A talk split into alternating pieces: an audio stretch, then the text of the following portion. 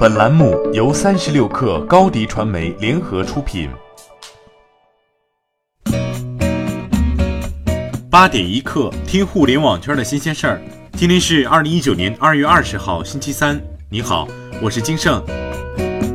经二级市场的多方信源确认，三十六氪获悉，高瓴资本与好未来教育集团之间已经完成了五亿美元的股权投资。交易完成后，高瓴的股权占比达到百分之七。早在去年一月，好未来就向高瓴资本定增了一笔五亿美元的股权投资，但后来受浑水做空好未来股价事件的影响，高瓴大幅减持了好未来的股票。本次交易，高瓴资本二度出手，或是基于好未来继浑水事件后股价反弹较快，未受大幅震荡。在经历了一系列趋紧的教育政策后，股价依然坚挺。有分析师也指出，好未来在 Q 三、Q 四财季股价整体表现良好，正是出手的一个好时机。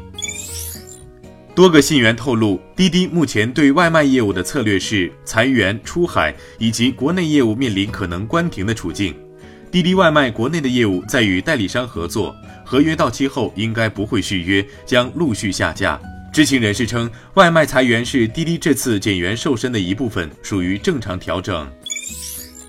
易到用车的大股东涛运资本昨天发布内部通知称，公司因耗费大量资金挽救易到，融资自救难以到位，目前已无法支撑现有团队继续运营。即日起，公司各部门负责人将安排员工在家办公，期间暂停绩效工资发放，只做基本生活保障，恢复上岗时间将另行通知。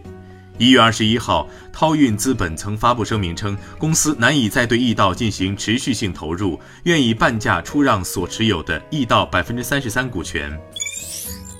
阿里巴巴集团昨天宣布，已于近日完成对中国国际金融股份有限公司的入股，持有中金公司港股约二点零三亿股，占其港股的百分之十一点七四和总已发行股份的百分之四点八四。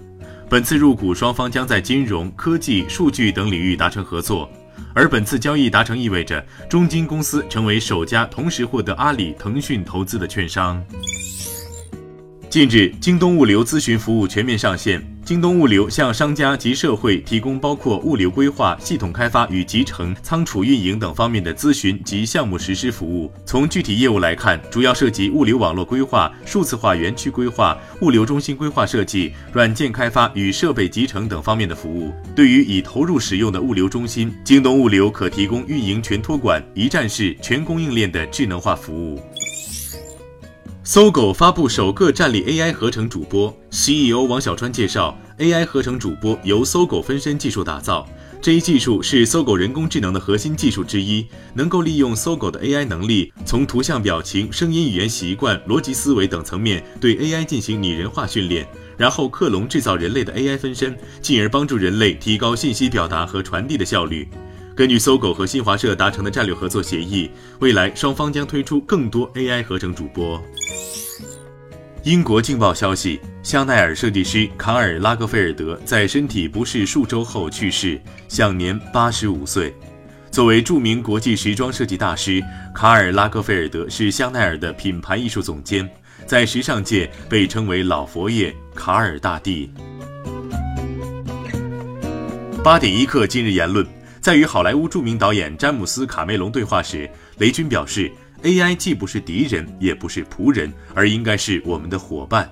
雷军认为，人类 AI 将是智慧生命的最佳搭档，会比地球上任何已知的生命还要亲密。充分发展的人工智能将有助于提升人类的生产力和生产效率，为人类带来更好的生存条件，赋予人类更为强大的认知和探索世界的能力，甚至让人类更透彻地了解自身。